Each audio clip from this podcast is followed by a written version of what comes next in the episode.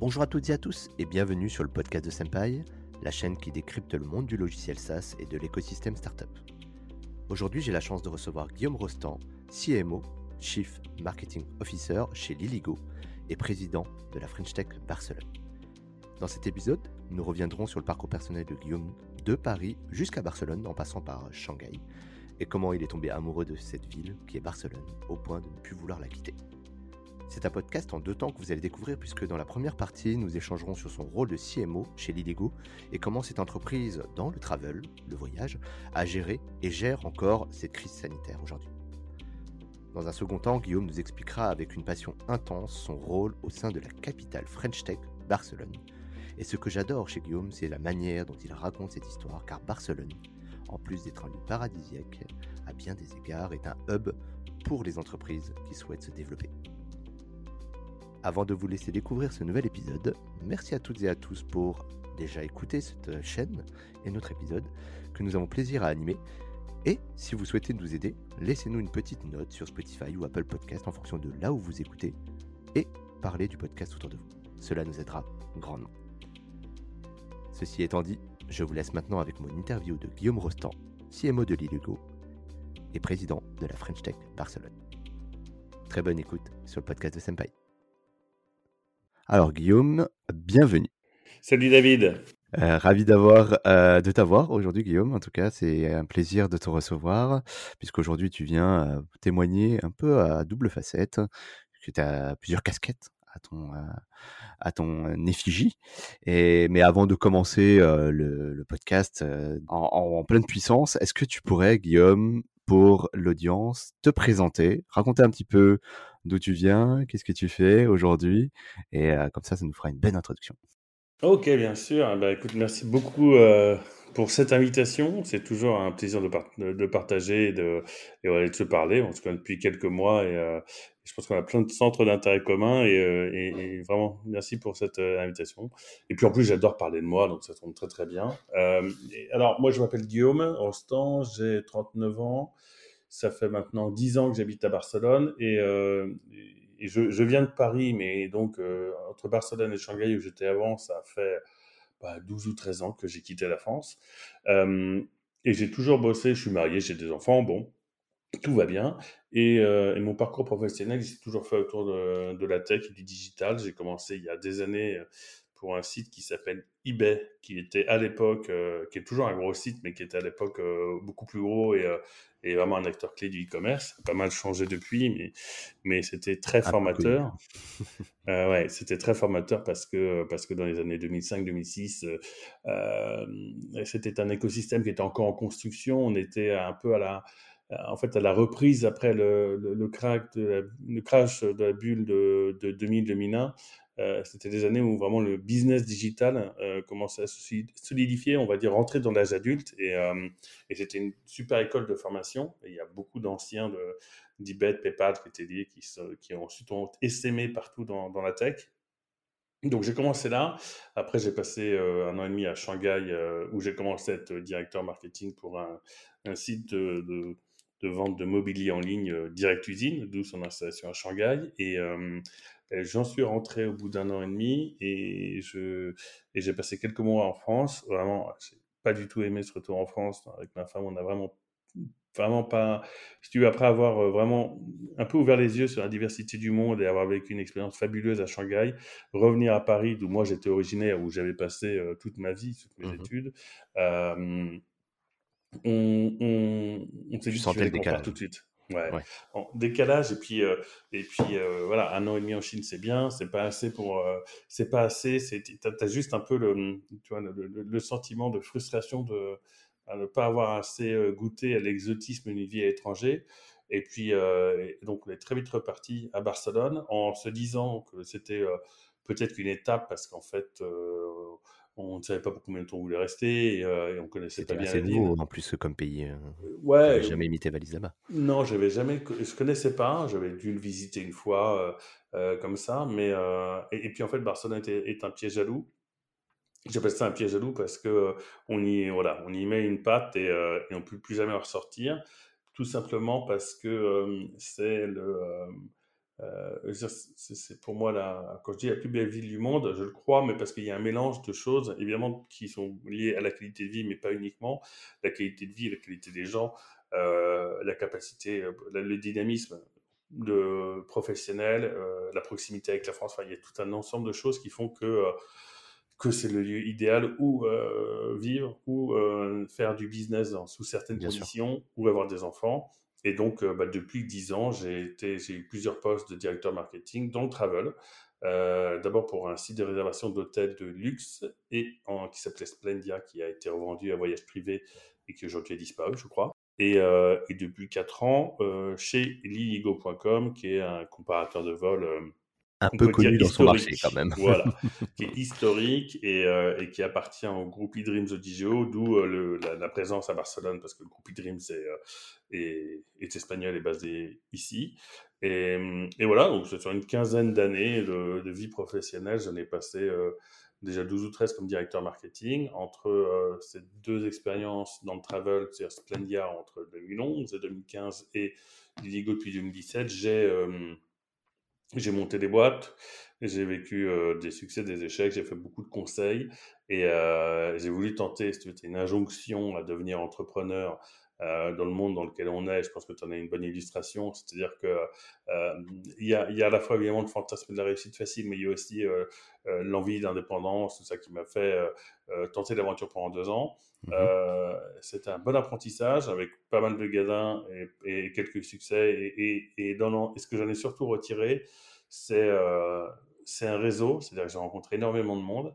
Et je me suis un peu découvert une passion pour le réseautage dans le sens, plus dans le sens pote que vraiment le sens intéressé du business derrière. Mais, et ça m'a mené à, en 2019, devenir président de l'association de la French Tech de Barcelone où, où, je m'éclate parce qu'on est, in fine, euh, je pense, dans, un, dans, dans, une période exceptionnelle pour la technologie.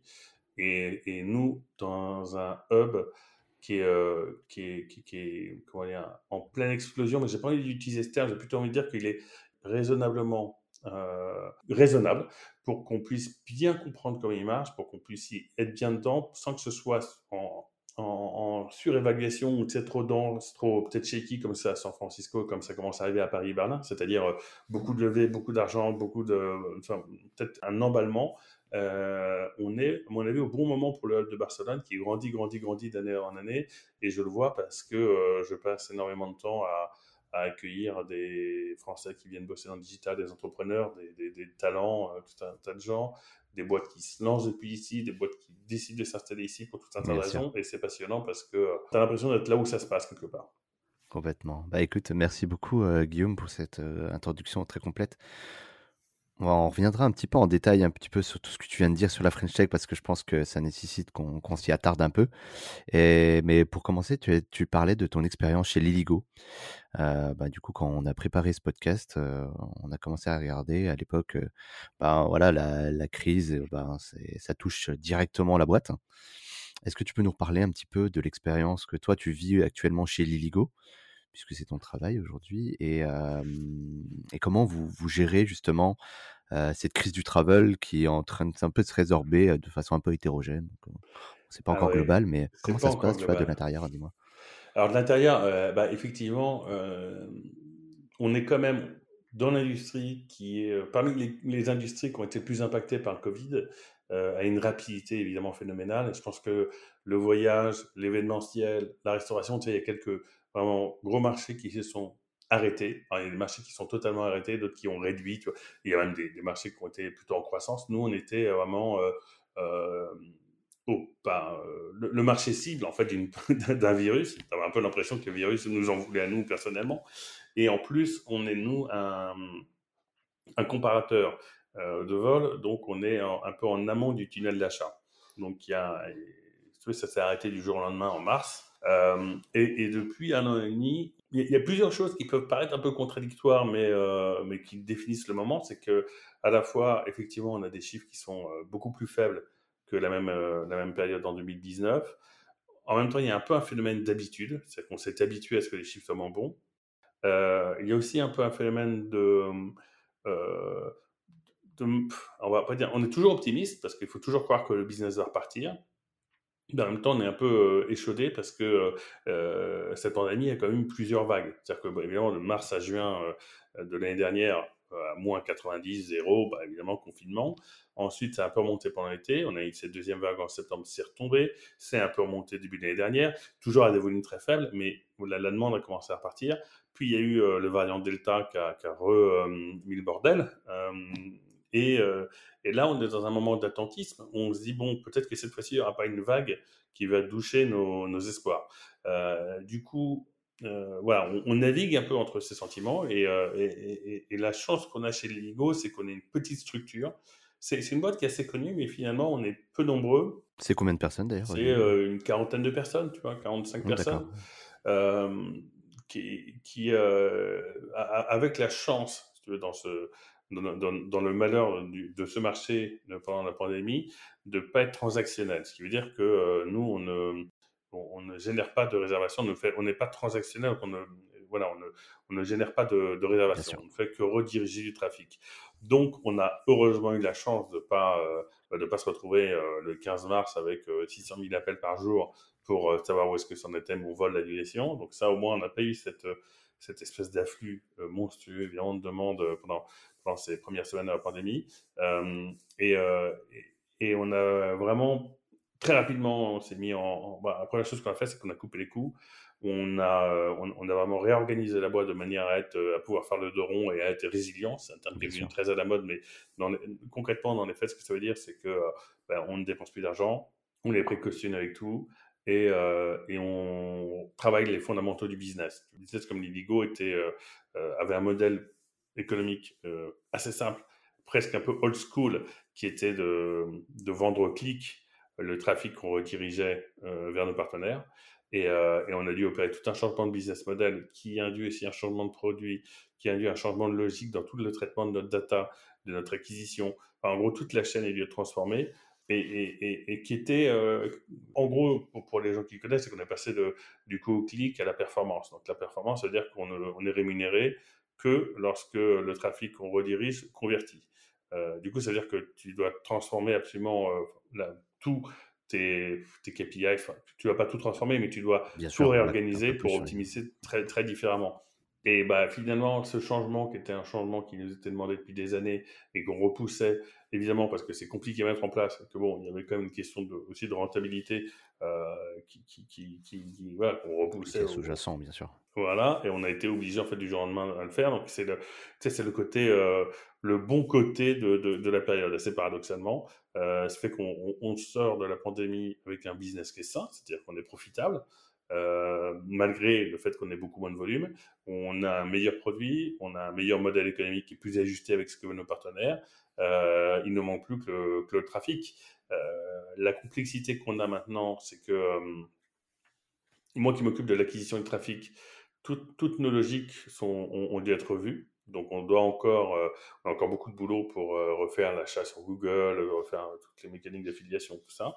Et en plus, on a quand même été pas mal impacté évidemment euh, en termes financiers, ce qui fait que euh, nous qui avions l'habitude de faire beaucoup de pubs télé, beaucoup d'affichage dans le métro, euh, qui avons été en fait, bien avant que j'arrive, mais parmi les premiers pure players à, vraiment faire de la communication offline traditionnelle. Pour du registre digital en 2006, il n'y avait pas un site internet qui, qui faisait du, de l'affichage bus et métro ou de la pub télé, il y en avait très peu. Aujourd'hui, il y en a partout mais, mais Liligo a vraiment été l'un des pionniers à dire, en fait, même si euh, on est dans une culture du ROI et de la traçabilité, évidemment, le trafic qu'on génère depuis euh, un affichage métro, il n'est pas, euh, il est très peu quantifiable, difficilement quantifiable. Ça a été un pari qui a été pris il y a, il y a très longtemps de faire ça, qui s'est avéré être gagnant. Aujourd'hui, c'est la principale problématique qu'on a chez Liligo, c'est c'est que, bah, évidemment, il y a un effet euh, financier de la pandémie qui fait qu'on hésite à réinvestir dans, le branding, dans la pub télé, dans la pub, euh, métro et bus. Euh, et, pourtant, la marque Liligo est, est, notre asset principal. Donc voilà, moi, le, post-pandémie, après avoir donc revu le produit et réorganisé, restructuré la manière dont fonctionne opérationnellement le business, la grosse question, c'est comment est-ce que on, remet la marque devant ses utilisateurs? Comment est-ce qu'on fait renaître la marque qui, bah, par l'effet de la pandémie, a dû, a dû se taire, était forcé de ne pas annoncer pendant, pendant un an et demi. Mmh, d'accord. Et justement, là, avec les différentes réouvertures, les, les passes sanitaires, les, les, passeports vaccinaux, est-ce que tu l'as senti, même en termes de trafic, conversion, qu'il y avait du coup une économie qui repartait? Une, destination des vols, peut-être du coup dans des pays un peu plus proches Est-ce qu'il y a une différence euh, ouais, clairement. En fait, le, début de signal qui montre que ça repart, c'est quand j'étais, ne serait-ce que ce matin, tu verras, je parlais avec une journaliste de France Info. Une grosse partie de mon boulot, c'est de faire des pillards et, euh, et d'essayer de positionner, de me positionner à travers moi à la boîte. Hein. C'est encore une fois pas de la mégalomanie.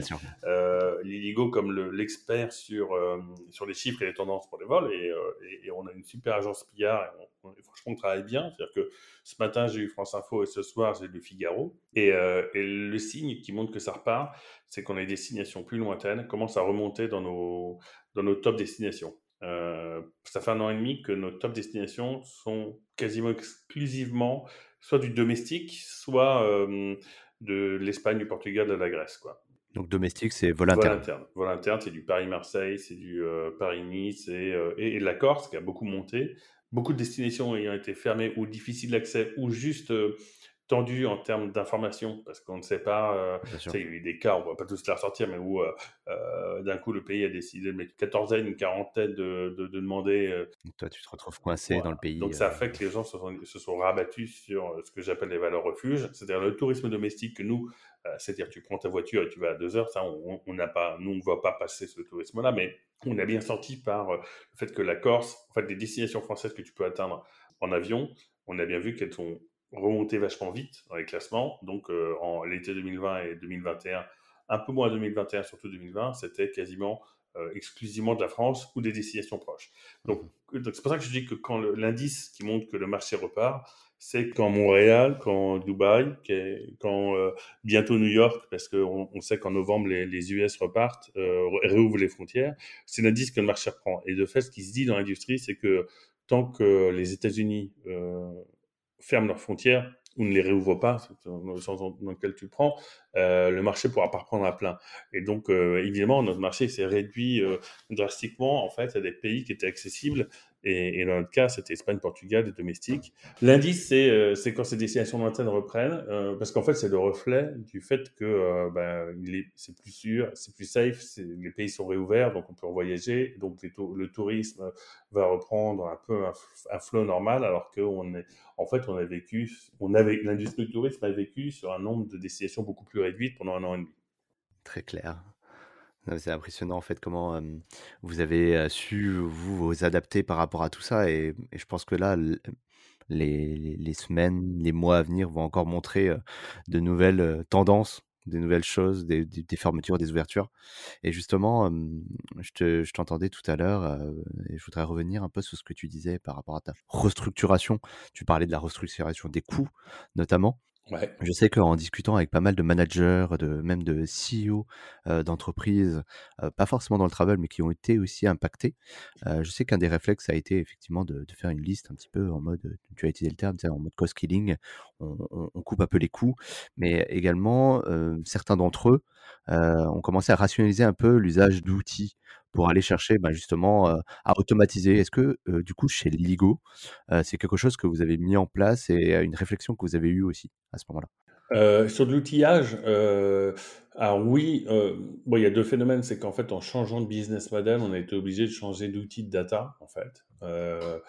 C'est en partie parce que le, mmh, nos outils, on va dire, n'étaient pas adaptés. Et, et, et par ailleurs, mais, mais, sur l'automatisation, c'est un peu moins vrai parce qu'en fait, j'ai le sentiment qu'on était déjà pas mal automatisé en réalité. Donc, on, on, pas mal.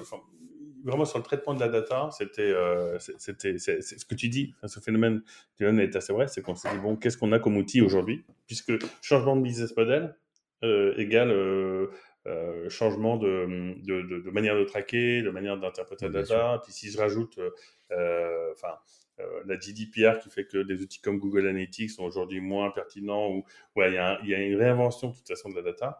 Donc on a, on a fait ça pour les outils. Moi, de toute façon, je suis assez, j'aime bien faire joujou avec plein d'outils. mais de fait, on était, on était pas mal, on était déjà pas mal outillés. Donc en fait, je sais pas si cette pandémie, moi, le seul exemple que j'ai, c'est les outils de data qu'on a changé. Mais, mais je peux te prendre un exemple de tous les, les Figma-like qu'on a utilisés depuis, depuis des années. Euh, où en fait, euh, on, aime bien de toute façon tester ces outils. C'est presque l'un des plaisirs qu'on a, au-delà même du fait que tu puisses gagner du temps et, euh, et, et, affecter positivement ta rentabilité. on, est, on est tous très outils friendly, quoi. D'accord, et justement, vous, votre organisation était déjà pensée pour bah, typiquement travailler à distance ouais. ou bien même échanger par le simple biais d'Internet, par exemple? Euh, bah, nous, on était. Alors, là, où effectivement, tu as raison, j'ai oublié de mentionner ça. On est, finalement, le, le, Covid, à part que moi, je me suis retrouvé pendant quasiment six mois chez ma belle-mère, c'était un grand plaisir. Mais voilà, salut. Est... exactement. Euh, c'est. Euh, en fait, c'est comme je disais, on est une petite quarantaine de personnes et on est répartis entre Paris, Budapest et Barcelone. Donc, en réalité, euh, on était déjà euh, des remote workers avant l'heure puisque moi j'ai mon équipe marketing et pas l'entièreté de mon équipe marketing qui est à, Barcelone, il y a l'équipe de, sales qui est à Paris avec un peu de marketing, et tu euh, tout ce qui est IT, produit, finance euh, et, euh, et, data qui est à Budapest. Donc en fait, on avait déjà l'habitude de passer nos journées à, hurler devant nos ordinateurs. Et, et, ça, donc, du coup, on a été pour le coup, ça n'a pas été une révolution pour nous. Je pense au même titre que toutes les boîtes qui évoluent dans le même, dans le même univers, on connaissait Zoom, on connaît Google Meet, on connaissait les outils. Euh, ça, on a juste eu un, usage un peu plus extensif de ces outils-là parce qu'effectivement, on ne pouvait plus bah, se voir en personne. Euh, maintenant, nativement, des, business comme les nôtres, on est dans, donc dans de l'intermédiation en ligne sur du voyage. Euh, on est déjà très outillé. enfin, au-delà même des Google, des suites Google et, et, de Slack et de tout ça, on, est voilà, on, est naturellement outillé. Maintenant, on, a, je pense qu'effectivement, euh, on n'est pas forcément le meilleur exemple de l'utilisation des outils. En revanche, je pense que ça aide les boîtes SaaS à, convaincre des gens qui n'étaient pas forcément avant. Donc, je pense que ça, c'est l'effet de l'accélération de la digitalisation. Elle ne nous a pas affecté, nous, je pense positivement parce qu'on était déjà outillés. En revanche, je comprends que euh, il y a des pans entiers de l'industrie qui, en fait, grâce à la pandémie, toujours l'effet paradoxal d'une euh, pandémie qui a des effets positifs, mmh euh, en fait, ont, accéléré leur digitalisation. Nous, franchement, à part, à part le, voilà, tous les modèles de data qui ont fait qu'on a dû utiliser d'autres outils et qu'on en utilise encore de nouveaux et qu'on a fait des ajustements, on était déjà pas mal. Mais, mais, pour le, mais autant, mais pourtant, moi, j'ai regardé, c'est plutôt la, ma casquette French Tech Barcelona, et j'ai, je vois le, le, pullulement de ces outils SaaS et, c'est quand même assez, euh, c'est toujours aussi étonnant et assez passionnant de voir euh, la révolution justement euh, sous-jacente que, que, ça signifie ces outils SaaS quoi. Parce que bien sûr. Tu, tu, crois pas, tu, tu, vois arriver encore un outil sur la comptabilité. Prends une boîte comme Agicap sur le, je fais une petite digression, mais mais mais mais, je euh, euh, mais, mais, je trouve ça vachement intéressant d'abord. Euh, prendre un outil comme Agicap qui, qui, a levé 100 millions. Alors aujourd'hui, bon, lever 100 millions, c'est comme lever un million il y a il y a 10 ans, ça devient presque banal. Mais un outil qui fait du suivi, de la gestion et de l'anticipation de trésorerie, je veux dire, le fait que ces boîtes-là soient promues à travers leur levée de fonds, à travers le, fait qu'ils utilisent des des, on va dire des modes, des typologies de communication, même des, des stratégies de com euh, assez proche du B2C en réalité, c'est-à-dire qu'ils montrent, qu'ils te rendent sexy, ils essayent en tout cas de rendre sexy le suivi de la trésorerie. C'est ça que je trouve assez fantastique, c'est qu'en fait, est-ce que toi, David, avant de, connaître ta JCAP, euh, tu avais connaissance, conscience ou, même intérêt de, voir que le suivi de la trésorerie est effectivement un vrai sujet dans les boîtes, à tel point que une entreprise qui euh, améliore cette fonction d'entreprise de, de ses clients puisse lever 100 millions. Je pense que la pandémie, elle a eu, je sais pas si elle a un effet accélérateur, mais, ça, c'est ça qui m'étonne, c'est de, de, voir, de découvrir en fait des pans entiers de business qu'on observe de loin quand c'est pas dans nos fonctions et qui en fait se, se retrouvent carrément rendus sexy par ces boîtes ça. Ça, ça c'est marrant. Je veux que avec toutes les personnes avec qui tu parles, tu, tu, tu dois voir ça. Il y a, il y a des fonctions qui nous paraissaient au mieux rébarbatives, qui, sont, qui redeviennent quasiment sexy parce qu'on les met dans un. Voilà, on, on, crée de l'efficience, on crée de l'automatisation, on crée voilà, du scale, et, euh, et d'un coup, bah, l'exemple qui est maintenant quasiment historique, parce que la boîte a 6 ou 7 ans, c'est Payfit. Complètement. Complètement. Et, justement, euh, nous, on, discute beaucoup avec euh, cet univers. Forcément, c'est le sujet qui nous intéresse, nous, chez Senpai.io. Et effectivement, la, la, crise a fait croître ce marché du SaaS. Et, on consomme et on conçoit le SaaS différemment aujourd'hui, même s'il y a encore pas mal de, de latence, je sais pas, technologique en tout cas. Mais pour les nouveaux acteurs qu'on voit un peu arriver là sur le marché ces, ces, derniers mois et années, il y a un changement de, de prise de conscience. Puisque aujourd'hui, on crée la technologie pour le client. Donc on parle toujours de customer centric. Mais en réalité, dans les faits, les, les solutions étaient très peu customer centric. Hein. Il y avait qu'à voir les interfaces, même les fonctionnalités à quoi elles répondaient. Elles n'étaient pas adaptées pour un, pour un usage. En tout cas, pour des technophiles, peut-être, mais en tout cas pour le grand public, non. Et justement, ces sujets-là que tu, tu, soulignes au travers de ton exemple, c'est clairement des, des, problématiques métiers et qui aujourd'hui peuvent être adressées et, sensibilisées auprès d'un plus grand nombre. Et c'est vrai que ça, pour le coup, ça, c'est un mouvement qu'on observe, nous, au quotidien aujourd'hui. Ouais. Et justement, tu parlais un petit peu de la, la, French Tech Barcelone. Ça me fait une transition toute trouvée. Du coup, Guillaume, merci. du coup, c'est ta deuxième casquette du jour. Merci déjà pour ton témoignage sur Liligo. Je pense que ça intéresse beaucoup de gens, puisqu'il y a sans doute beaucoup de clients de Liligo dans l'audience. Et du coup, French Tech Barcelone. Alors, tu nous en as parlé à l'introduction. Donc, tu as sa présidence depuis, euh, depuis deux ans, c'est ça? Ouais, un peu plus de deux ans, ouais. Un peu plus de deux ans. Donc, tu es au soleil. Et mmh. en plus, tu vois émerger un écosystème justement assez florissant. Mais déjà, peut-être pour remettre un peu le contexte, c'est quoi la French Tech Barcelone? Grande question, mais justement, est-ce que tu peux nous expliquer ça simplement? Bah, toi, tu, alors, euh, David, toi, tu connais bien la, French Tech parce que je vois sur LinkedIn, euh, je te vois poster des photos où tu poses à côté de, gens emblématiques de la French Tech. On sait ce que c'est que la French Tech, c'est le c'est, ça a été créé, je crois vraiment au départ par Arnaud Montebourg, ce qui est quand même euh, assez amusant en fin de compte, puis propulsé par successivement Fleur Pellerin et, Macron quand il était euh, ministre. Euh, l'idée de base, c'est de réunir, en France, c'est de réunir des, entités qui existaient déjà un petit peu et d'en créer de nouvelles pour vraiment faire une bannière pour euh, montrer au monde entier, faire rayonner la, technologie française et les boîtes de tech françaises dans le monde entier. À l'origine, c'est plus ou moins comment, enfin, c'est pour répondre à la question comment faire pour aller au CES de Las Vegas en 2013 avec une délégation qui a un nom et qui soit pas juste qui sont un peu mis dans, un contexte et un peu sous, une bannière. Euh, et, et, donc, ça a quand même eu un succès formidable. Tu vois ce que c'est en train, ce que c'est devenu, et même avec le recul, quand voit maintenant le nombre de licornes qui sortent tous les ans euh, de France. En fait, c'est euh, une initiative qui est, super parce que ça nous donne une identité à l'international. Ça crée des réseaux dans les villes françaises et vraiment ça, ça, ça booste notre notre tech et, et, et, les startups du pays avec évidemment l'aide de la BPI, avec tout ce que fait l'État. Et franchement, on peut faire beaucoup de French bashing pour tout un tas de sujets, mais en tout cas pas pour euh, l'énergie qui est mise derrière, euh, derrière la croissance, l'aide à la croissance des startups. Du coup, euh, en 2015-2016, quand, quand, quand, quand, cette initiative en France a commencé vraiment à décoller, à être reconnue, les, euh, il a été décidé de, faire de, faire des appels à candidature pour les capitales mondiales. Parce que des mmh Français, il y en a partout, et que des Français qui montent des boîtes ou qui bossent dans la technologie, il y en a, toutes les, il y en a dans beaucoup de villes et beaucoup de pays. Évidemment, euh, emblématiquement, tu penses à, San Francisco ou à Londres, mais euh, il y en a à Cracovie, il y en a en, Roumanie, maintenant il y a Utip par exemple, il y, a, dans ces pays, dans tous les pays du monde, des Français qui bossent dans des boîtes tech ou qui montent leur boîte tech depuis n'importe où puisque c'est le principe de la tech, tu peux le faire à peu près n'importe où. Et, euh, du coup, cette, euh, il y a une première version entre 2016 et 2019 de cette association qui a pour but vraiment euh, de, de, rassembler les entrepreneurs français installés dans, dans les villes, parce que c'est très local, hein. ce ne sont pas les pays, ce sont vraiment les villes pour les réunir, pour euh, les aider quand ils arrivent, pour euh, les animer, euh, avec une sorte de double patronage. C'était en tout cas comme ça au début de la, des chambres de commerce et de Business France, qui sont, on va dire, les institutionnels qui s'occupent historiquement soit de réunir les, les, les, boîtes françaises dans les pays, soit d'aider les boîtes françaises à se développer dans ces pays, ce qui est le boulot de Business France.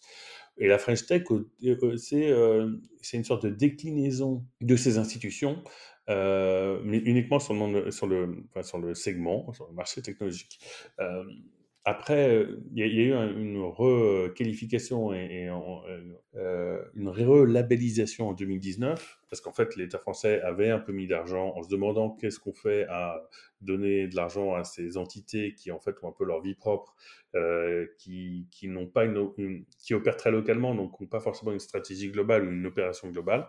Donc, ils se sont dit, on va rendre les choses plus simples, euh, on va créer, on va euh, créer des associations locales, donc de droit espagnol, de droit anglais, de droit, voilà, pour que, euh, pour qu'en fait, cette association de la Tech reprenne une certaine indépendance, et puis, euh, et puis prolonge la vie, mais sans avoir, sans avoir un lien, en tout cas pas de lien financier, ça c'est sûr. Il y en avait un petit avant, maintenant il n'y en a plus du tout. Et voilà, de dire, on donne les clés d'une association locale à des entrepreneurs, pour qu'ils fassent ce boulot qui est de accueillir les boîtes qui arrivent, accueillir les boîtes et les talents, d'animer à travers de l'événementiel, à travers vraiment du networking euh, entre des gens qui partagent, des, euh, qui partagent deux choses, c'est d'habiter, euh, nous, sous le soleil et de travailler dans la tech. Donc, ils ont déjà quand ont des intérêts communs et donc on va les rendre convergents en faisant networking tout ce beau monde. Et puis, tu as ce que j'appelle moi l'accompagnement qui est le support, qui passe par tout un tas de, de petites initiatives. et pour t'en donner certaines, c'est comme on peut faire des startup challenge. Moi, j'en ai fait un an dernier. On peut faire des euh, des bourses, euh, il y a eu des bourses French Tech, on peut faire des événements communs avec les écosystèmes locaux, c'est ce qu'on appelle le support, c'est-à-dire que non seulement nous, notre boulot, c'est de dire, voilà, il y a des entrepreneurs qui euh, veulent installer leur boîte ou la lancer depuis Barcelone, moi, je les mmh aide, je leur donne euh, les contacts. Ensuite, l'animation, c'est je les réunis au même endroit pour qu'ils fassent connaissance. Et puis un peu l'achèvement, c'est d'avoir des initiatives fortes autour de l'emploi, autour de l'inclusion, autour de grands thèmes. Voilà, on va faire, euh, on va faire autre chose que euh, qu'en gros faire des apéros, même si c'est génial de faire des apéros ou d'écrire des emails d'introduction, ce que je fais toute la journée. on va créer bah, des, programmes où la, grande enfin mon gros projet de l'année, c'est de faire un institut de formation. On peut faire, on est assez libre de pouvoir opérer dans les limites euh, d'un certain cahier des charges que nous a donné la French Tech euh, centrale à Paris. Euh, et ben on, crée des initiatives. Typiquement l'an dernier, on avait tous une initiative pour le coup global qui était d'écrire des welcome guides. Donc mmh écrivez un guide où vous donnez les informations, à savoir pour toutes les boîtes, entrepreneurs ou talents qui veulent s'installer dans votre ville. Et voilà, on a, on a tous sorti des guides, on, on, les a fait en local, mais on les a partagés à, un niveau européen. Et, ainsi de suite. En fait, c'est ce qui est génial, c'est que tu as un matériau très dynamique avec lequel quelque part tu joues. Bah, pourquoi? Parce que c'est une association, c'est pas un business, c'est un, c'est vraiment un grand, moi j'appelle ça un grand BDE, tu vois, c'est un grand BDE et, euh, et de là tu essaies d'en sortir des initiatives et, euh, notamment, bah, il y, a des sujets qui sont un peu des arlésiennes, mais de vouloir faire un job board, de enfin, de créer des boîtes à outils qui sont faites un peu par des entrepreneurs pour des entrepreneurs, par des gens du monde de la tech. Forcément, c'est assez efficace parce que tu, dès que tu lances une idée, il y a toujours des gens euh, qui sont prêts à t'aider, il y a des gens qui sont prêts à mettre la main à la pâte, et, euh, c'est une manière de créer réellement une communauté euh, qui, qui va finir par bosser ensemble. C'est un peu l'idée, c'est bosser ensemble et de faire en sorte que ces boîtes françaises, ben, on leur donne les outils, on les aide pour grossir leur business ici, mais ce qui finalement, comme ce sont des boîtes françaises pour la plupart, euh, fera euh, rejaillir cette valeur-là sur le territoire français. Justement, là, hum, j'en profite, euh, cette communauté, là, aujourd'hui à Barcelone, combien de, Combien d'entreprises représentent cette, euh, cette communauté aujourd'hui? Comment elle a évolué un petit peu dans le temps? C'est quoi un peu sa typologie? Parce que tu parles de talent, tu parles d'entreprise. Euh, il y a des stades de d'évolution différents. Aujourd'hui, comment, comment ton accompagnement au sein de la French Tech Barcelone euh, se, se manifeste? Voilà, se manifeste. Ouais, alors ça change beaucoup. Et, pour donner le chiffre, il y a à peu près 250 boîtes. Euh, qui, euh, qui compose cet univers. Alors, quand je prends les boîtes, ça peut être le cabinet comptable qui a euh, un French Desk qui travaille avec des boîtes tech, jusqu'à Criteo, ou jusqu'à l'une des, des boîtes les plus emblématiques récemment, qui est Pepernest, qui a un énorme campus ici, 750 employés, qui est un truc magnifique et, assez mastoc. Et, et donc, c'est 250 entreprises de toute taille. Le nombre de gens, franchement, comme c'est une association qui n'a pas un membership payant et que c'est très ouvert, euh, j'ai aujourd'hui autour de 800 membres inscrits, en gros inscrits à ma newsletter. Hein. Et, euh, et, en revanche, euh, bah, si tu extrapoles, c'est peut-être 3 ou 4 000 personnes. En, Catalogne, on est officiellement 40 000 Français, mais officieusement, le double. Donc en fait, on est, c'est une ville, voilà, c'est une petite ville de province, voire une ville moyenne de province installée à Barcelone. Donc ça fait beaucoup de monde que ça peut intéresser ou qui pourrait être compliant. Et justement, tout à l'heure, tu me disais, il y a une caractéristique un peu spécifique à, Barcelone, justement. Il y a une concordance, il y a une équation parfaite quasiment. Et même historiquement, c'est quand même un hub technologique. En tout cas, les, entreprises venaient pour de bonnes raisons, notamment sur l'outsourcing. Et que ça, ça a un petit peu évolué aussi, tu disais. Ouais, ça, c'est le, vrai changement de, de, ces dix dernières années. C'est qu'effectivement, Barcelone était considéré il, jusqu'à il y a 10-12 ans comme étant un endroit parfait pour faire, euh, pour, pour outsourcer du, euh, des opérations de, de, service client. Je te la fais très euh, résumé, mais c'est-à-dire que il y, a, y, a, des grands floors de service client et que les boîtes françaises, comme il y a beaucoup de Français, puisque la destination est en soi attractive, il y a beaucoup de Français qui venaient pour faire ce petit job. C'est-à-dire, typiquement, tu finis tes études et tu te dis, je vais aller passer un ou deux ans à Barcelone et tu prends un job dans un call center. Il y en avait tonnes. Et donc, ça a un peu cette image de, euh, euh, en tant qu'employé, un endroit sympa où passer quelques années au soleil en, ayant un, boulot qui n'est pas forcément très épanouissant, mais, euh, mais qui te permet d'avoir une vie sympa. Et, et, et, et, Barcelone a, radicalement changé, enfin pas radicalement parce qu'il y a toujours des call centers, mais a, a, vraiment évolué, notamment grâce aux événements comme le Mobile World Congress, grâce à, sous l'impulsion aussi des autorités catalanes, pour dire non, on est un hub technologique. Alors, ce que ça veut dire, c'est qu'il y a euh, dans les dix dernières années des boîtes espagnoles ou catalanes, euh, ils aiment bien faire la différence, qui se sont créées, qui se sont développées et qui sont devenus des acteurs euh, importants. Le meilleur exemple étant Glovo, qui a, levé des milliards et qui est, vraiment qui est devenu une licorne et, qui a un magnifique succès. Puis tu en as d'autres comme Typeform, Travelperk, tu as, des, voilà, as des boîtes qui ont qui sont nés, qui ont opéré depuis Barcelone. Et, pour les Français, tu veux, il y a le, mix, il est que il y, a, 15 ans, c'était la fourchette qui met son service client tu vois, euh, à Barcelone et, ses opérations, c'est-à-dire tout ce qui est SDR et tout ça. Aujourd'hui, on a à la fois des scale-up françaises qui choisissent l'Espagne comme premier ou deuxième marché à pour tester l'internationalisation après avoir réussi sur leur marché domestique. Donc, euh, c'est typiquement du Payfit, Conto, enfin les, big names qui décident de s'installer à Barcelone pour, euh, pour adresser le marché espagnol. Mais, euh, mais en voyant qu'à Barcelone, tu as accès à des ressources multilingues qui coûtent un peu moins cher et de bonne qualité, il y en a pas mal qui décident d'en faire un hub. C'est-à-dire qu'au-delà de servir le marché espagnol, on va mettre de l'IT, mano mano, à 100 ou 150 développeurs euh, installé à Barcelone. Peppernest a 750 employés, dont beaucoup adressent le marché français. Donc c'est devenu une boîte. Et alors c'est du shared service center et c'est plus de, du nearshoring ou de l'outsourcing. C'est vraiment on met du dev, du design, des, des, fonctions importantes qui viennent pour servir l'ensemble des autres pays, des boîtes. Euh, ça c'est le premier bloc. C'est la scale-up qui débarque. Et, et, et en ce moment, il y a un phénomène de rattrapage après le Covid qui fait que euh, je dois avoir trois ou quatre calls ou, meetings par semaine avec ce type de boîte. Ah oui. Et euh, typiquement, Content Square va faire un hub bientôt. Euh, il y a Fleet qui arrive, il y a Cubine qui est en train d'arriver. Enfin, il y a vraiment des, très des beaux succès de ces 4-5 dernières années qui, qui en fait, ben, ont décidé de repousser en 2020 leur, leur, arrivée et qui maintenant se disent allez, on y va, on lance. Effectivement, Content Square veut mettre une partie de son produit, de son IT et pas juste une partie d'opération. Et, après, tu as les Français qui habitent ici et qui montent des boîtes, qui lancent des boîtes depuis ici pour opérer intégralement depuis Barcelone, puisque euh, bah, tu as des ressources multilingues, tu as accès à, la, à, du, à, des techs, ce qui est comme le nerf de la guerre. Aujourd'hui, à Paris, pour recruter un développeur, c'est devenu un enfer. C'est de plus en plus difficile ici, mais c'est possible parce que la destination te permet aussi d'attirer des gens euh, de l'extérieur qui, qui, viennent euh, à, Barcelone.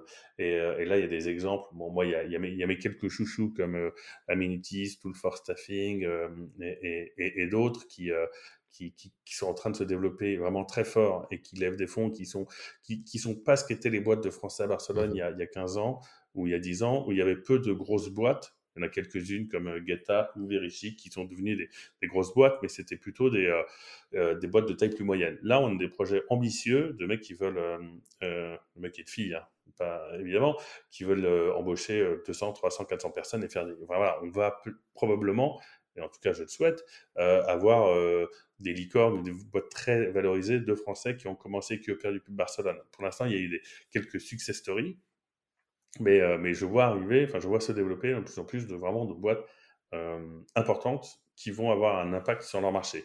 Et euh, donc tu rajoutes, ça c'est vraiment les boîtes born in, Barcelona. Et, et le dernier et, le dernier groupe, c'est que les autres boîtes de technologie, donc si je dis Glovo par exemple ou, ou Typeform, il y a des Français à tous les étages. Tu vois, ou Adevinta qui est le qui est le, la partie classified de Shipstead, c'est-à-dire euh, qui, a racheté eBay, qui est Le Bon Coin. Euh, voilà, il y a un gros centre à Barcelone. Et dans toutes ces boîtes-là, tu as un Français qui traîne, un ou deux ou dix ou cent. Et, euh, chez Idrim, ce Digeo, qui est, qui est mon employeur, il y a aussi ces bourrés de Français. Donc c'est ça qui crée cette communauté, tu vois, de, de, de, de, qu'on appelle le French Tech, mais de Français qui travaillent dans la tech ici. Et, c'est là qu'il y a une richesse, parce que tu as, euh, voilà, un jour euh, qui fait l'inauguration de son bureau de 10 000 m2. le lendemain, tu vas voir des petits jeunes qui montent euh, leur boîte SaaS depuis un coworking à Barcelone. Et, et après, tu vois le, le responsable M&A ou le CFO d'une boîte, d'une boîte importante internationale basée ici. Et, c'est ce qui compose cet écosystème. Et, franchement, ce qui le rend passionnant, parce qu'il y a une diversité de profils, une diversité de projets, des tailles. J'étais pour donner euh, pour te raconter une anecdote, je parle beaucoup de Peppernest, mais parce que je les ai vraiment suivis depuis le début de leur installation. Euh, j'ai été mis en contact à travers leur fonds par Peppernest. Ils disaient, ouais, on a, on a 100, euh, peut-être 100, même moins peut-être de 100 agents de service client à Paris. Euh, on va pas coacher comme ça, soit on va en province, soit on va à Barcelone, soit on, faut qu'on faut qu'on s'organise parce qu'on grossit trop vite et qu'on n'arrivera pas. Alors évidemment, ça coûte cher et puis on n'arrivera pas à trouver tous ces profils pour Paris. Et, euh, j'ai rencontré euh, Benoît, qui est le cofondateur, et, et, on est devenus très potes. Puis je l'ai emmené dans un, beau jardin d'hôtel et j'ai dit voilà, Barcelone, je lui ai expliqué quels étaient les avantages. Aujourd'hui, il se trouve qu'ils ont et Barcelone et la province euh, à côté de Reims, mais ils ont vois, next thing you know, enfin trois ans plus tard, trois ou quatre ans plus tard, ils ont 750 euh, personnes ici euh, et, euh, des bureaux qui sont magnifiques. Je suis allé le voir, je suis allé le voir lundi. Et, tu vois, ce, type que c'est impressionnant d'avoir une boîte que tu as vu débarquer avec une cinquantaine de personnes, qui est 750 et qui n'a pas décidé d'arrêter de grossir. Et, Barcelone lui a, a offert un terreau assez fertile pour pouvoir euh, supporter l'hypercroissance. parce que euh, s'ils étaient à Paris ou même en province, dans certains, dans certains cas, ils n'auraient peut-être pas pu trouver et des services clients, et des techs, et du produit, et des designers, et des marketeurs. Et ils ont pu le faire à Barcelone. Donc, euh, donc c'est ça qui est, qui est l'intérêt pour ces boîtes-là. Et, il y a des échelles qui sont très différentes. Il y a des boîtes, il y a des petites boîtes qui font du conseil pour à deux personnes jusqu'à Peppernest à 750 et, et, ça continue à grossir. Et, et mon rôle là-dedans, c'est de, bah, c'est d'interconnecter les gens. Ça commence à devenir euh, au-delà de mes capacités parce qu'il commence à en avoir tellement que euh, bah, qu'il faut gérer. C'est beaucoup de temps de, cerveau disponible. Et, et, donc, voilà la dynamique dans laquelle on est. Euh, du coup, c'est ça les boîtes. C'est très varié, mais elles ont un point commun, c'est que Barcelone offre certains, euh, des éléments clés pour pouvoir grossir vite. Voilà. Et, et, et, ainsi de suite. Donc, c'est pour ça que Barcelone est, est intéressante, parce que tu peux tout à fait opérer un business mondial depuis ici. En tout cas, le sud de l'Europe et la France, il y a ce qu'il faut comme profil de qualité pour que tu n'aies pas besoin d'avoir un bureau à Milan, un bureau à Madrid, un bureau. Voilà. Tu peux opérer euh, ou centraliser des opérations ici. Euh, et voilà, mon, job, c'est de faire en sorte que euh, les gens, les, les, les, les, CEO qui débarquent ou, les talents qui cherchent des jobs se rencontrent dans, un cadre justement de communauté d'intérêt qui n'est pas un club de business en tant que tel, mais qui est vraiment une association ouverte à tous où ce qu'on veut, c'est c'est, euh, j'ai envie de dire, c'est créer de la valeur. C'est un peu une débilité de dire ça comme ça, mais c'est d'avoir un truc, un élan très positif, très dynamique de, euh, de, construction d'un écosystème euh, crédible et, et, important sur la scène européenne. Et le tout au soleil et avec vue sur Méditerranée en plus. Alors c'est sûr que le, le sous-jacent absolu, c'est ça. C'est-à-dire que, évidemment, c'est Barcelone, sa position géographique, le soleil, la bonne bouffe, les terrasses, tout ce que j'ai toute la journée qui fait que euh, il y a des gens de partout dans le monde qui viennent s'installer parce que la qualité de vie est géniale, et donc qui donnent un argument de plus à ces boîtes pour s'installer. Donc c'est effectivement le cercle vertueux. Il vient, il, il, revient, il vient du soleil. Ça, il vient absolument du soleil, de la mer et de la proximité de la montagne. Euh, donc c'est, c'est pas moi qui ai, euh, qui ai, créé ce mouvement tout seul. C'est vraiment parce que Barcelone est un endroit phénoménal pour vivre. Donc bah, on va, donc les gens viennent, les boîtes viennent, et, et, et ça, et ça fait un écosystème euh, de plus en plus important. Eh ben écoute, on invite les auditeurs à aller sur Liligo et se prendre un billet euh, simple pour euh, Barcelone s'ils veulent s'installer et te contacter. Et la boucle est bouclée comme ça avec le podcast. Mais merci beaucoup Guillaume. Peut-être euh, pour le, puisqu'on arrive un peu au terme du, du podcast, hein, c'est passionnant en tout cas ce que tu nous racontes. C'est vraiment le témoignage terrain. On peut pas avoir quelque chose de plus concret. Et je te remercie pour ça Guillaume. Mais quels sont un petit peu les, les actus là qui vont arriver. Là, on enregistre ce podcast, on est en octobre, euh, cette fin d'année. Comment tu la vois au sein de bah, alors Liligo et également chez French Tech Barcelone? Euh, Alors pour Liligo, euh, bah, je, je, pense qu'on est en train de progressivement sortir de cette période trouble. ce qu'on ne sait pas, c'est à quel niveau de demande, la demande va se stabiliser on sent que voilà, ça augmente, ça augmente, mais peut-être que le marché du voyage va avoir réduit, peut-être qu'il aura augmenté. On ne sait pas, mais euh, c'est l'exemple de, revoir Montréal dans le top des classements que je disais tout à l'heure. Euh, on sent que là, c'est bon, c'est reparti. Donc, on est regonflé à la bloc parce que je pense qu'on a fait un bon produit, qu'on a réussi à sortir des fonctionnalités, des choses euh, qu'on avait vraiment dans les cartons depuis longtemps. Donc, euh, ça, c'est positif. Moi, je, franchement, je pense qu'on va bah, pouvoir. C'est positif. Moi, ma question, c'est quand est-ce qu'on pourra repartir à la fin de la pub télé Et pour la French Tech, ben, ça fait deux ans et demi que qu'en gros, euh, je passe euh, à peu près euh, tous mes déjeuners et, tous mes, et toutes mes soirées avec des entrepreneurs et je m'éclate et j'ai fait des rencontres géniales et j'ai pu investir dans des boîtes et j'ai pu aider des gens à trouver des boulots, j'ai pu matcher mmh des gens pour monter des boîtes ensemble. Enfin, je vis un truc un peu, alors qui est une, vraie machine à laver parce que c'est d'une intensité humaine, si tu veux, et puis professionnelle assez peu commune. Et, là, je, je, me suis dit, il est temps qu'on commence à créer vraiment des alors j'ai pas envie de parler d'assets, mais des, choses un peu concrètes. Parce que c'est très sympa de faire des événements, les gens te remercient, c'est très sympa de dire euh, voilà qui tu dois parler pour ceci, pour cela. C'est-à-dire que maintenant, j'ai, euh, je shoot des contacts WhatsApp, euh, tu vois, 10 par seconde. tu vas aller un peu plus mais, loin. Mais le gros projet sur lequel je travaille. Voilà. et aller plus loin pour moi, je me suis, en, discutant justement avec une de, avec une de ces boîtes, qui me disait j'ai du mal à trouver des commerciaux bien formés. Je dis qu'il y a quand même un paradoxe. D'un côté, il y a des euh, fleurs de service client avec des francophones qui, euh, euh, qui travaillent donc dans, des centres d'appel toute la journée, voilà, et, dont je pense que c'est pas le boulot le plus épanouissant du monde, mais c'est un bon landing job quand on arrive à Barcelone. Et de l'autre côté, je vois déferler des boîtes SaaS, mais pas uniquement que des boîtes SaaS. Maintenant, c'est un peu devenu le, le, nom commun, mais en réalité de la marketplace, des boîtes tech en tout cas, qui cherchent des commerciaux. Et, et je me suis dit, ben, allons créer un, un institut de formation euh, qui aura pour objectif de former ces profils-là à devenir euh, des professionnels de la vente en SaaS. Et, euh, et là, là c'est quelque chose de concret qui est au service de cet écosystème et de cette communauté et qui, à mon avis, peut avoir un impact ultra positif pour tout le monde. Et donc, j'ai pitché ça au, au, consul, à notre nouveau député des Français de l'étranger, à beaucoup de monde. Et, et si tout se passe bien, on commence dans un mois notre premier, notre premier pilote avec une vingtaine de candidats sur quatre semaines, vraiment pour délivrer une formation hyper, euh, hyper pragmatique, hyper opérationnelle, euh, pour pouvoir permettre ce, passage, on va dire, euh, qui n'est pas forcément évident, parce que si tu es dans un call center et que tu postules pour des boîtes, tu sais pas forcément ce que les BDR, SDR, ces terminologies veulent dire.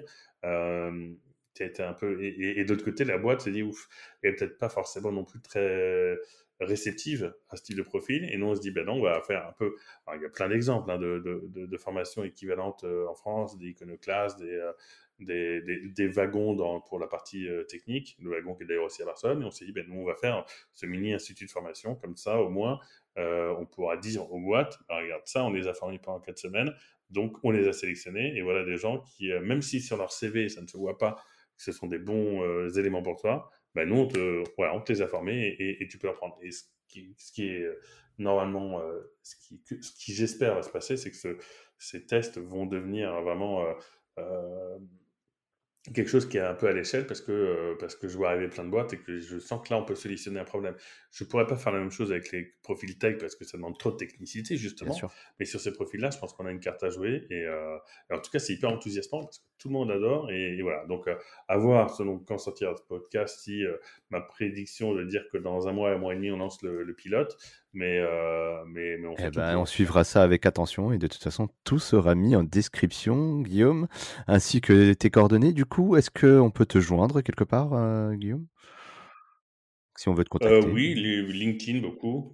Euh, LinkedIn et puis sinon guillaume.frenchtechbarcelona.com. je tâche d'être le plus réactif possible. Et, je confirme, tu réponds. Hein, c'est comme ça que je t'ai contacté d'ailleurs. Exactement, c'est mon métier. L'engagement que j'ai avec ce, poste à la French Tech, c'est vraiment de, tâcher de répondre au maximum de monde. Eh ben, écoute, on le sent de toute façon, la passion que tu as dans, ce, dans tes deux travaux. Donc, euh, euh, nous, on te souhaite juste euh, bah, que ça continue comme ça, que vous continuez à vous grossir et avoir un maximum d'entreprises à Barcelone. Nous, on espère aussi passer un jour à Barcelone chez Senpai. On viendra te faire un coucou à l'assaut. Et un plaisir aussi. Bien sûr, j'allais te le dire. j'allais te le dire. J'ai hâte qu'on prenne un un, selfie tous les deux dans, sur une belle terrasse de Barcelone. Euh, Avec vue sur euh, de, euh, l'architecture Gaudi. Exactement. Eh ben, merci beaucoup Guillaume de ton temps, de ta pédagogie aussi, parce que c'est pas forcément un univers que tout le monde connaît forcément, et aussi de ton témoignage sur les Lego qui est juste, juste le, contexte actuel, c'est un reflet de la crise directe. Donc merci pour ça, et bah écoute, très bonne continuation, et merci encore d'être venu témoigner sur le podcast de Senpai. Merci beaucoup David, à très bientôt. Salut Guillaume. Ciao. Merci d'avoir suivi cet épisode du podcast de Senpai. Si vous souhaitez soutenir la chaîne, rien de plus simple, partager ou tout simplement parler du podcast autour de vous, cela sera d'une grande aide, je vous l'assure. Nous vous donnons rendez-vous pour le prochain épisode et si vous ne pouvez pas attendre, une seule adresse www.senpai.io pour écouter d'autres témoignages passionnants. À très vite sur le podcast de Senpai.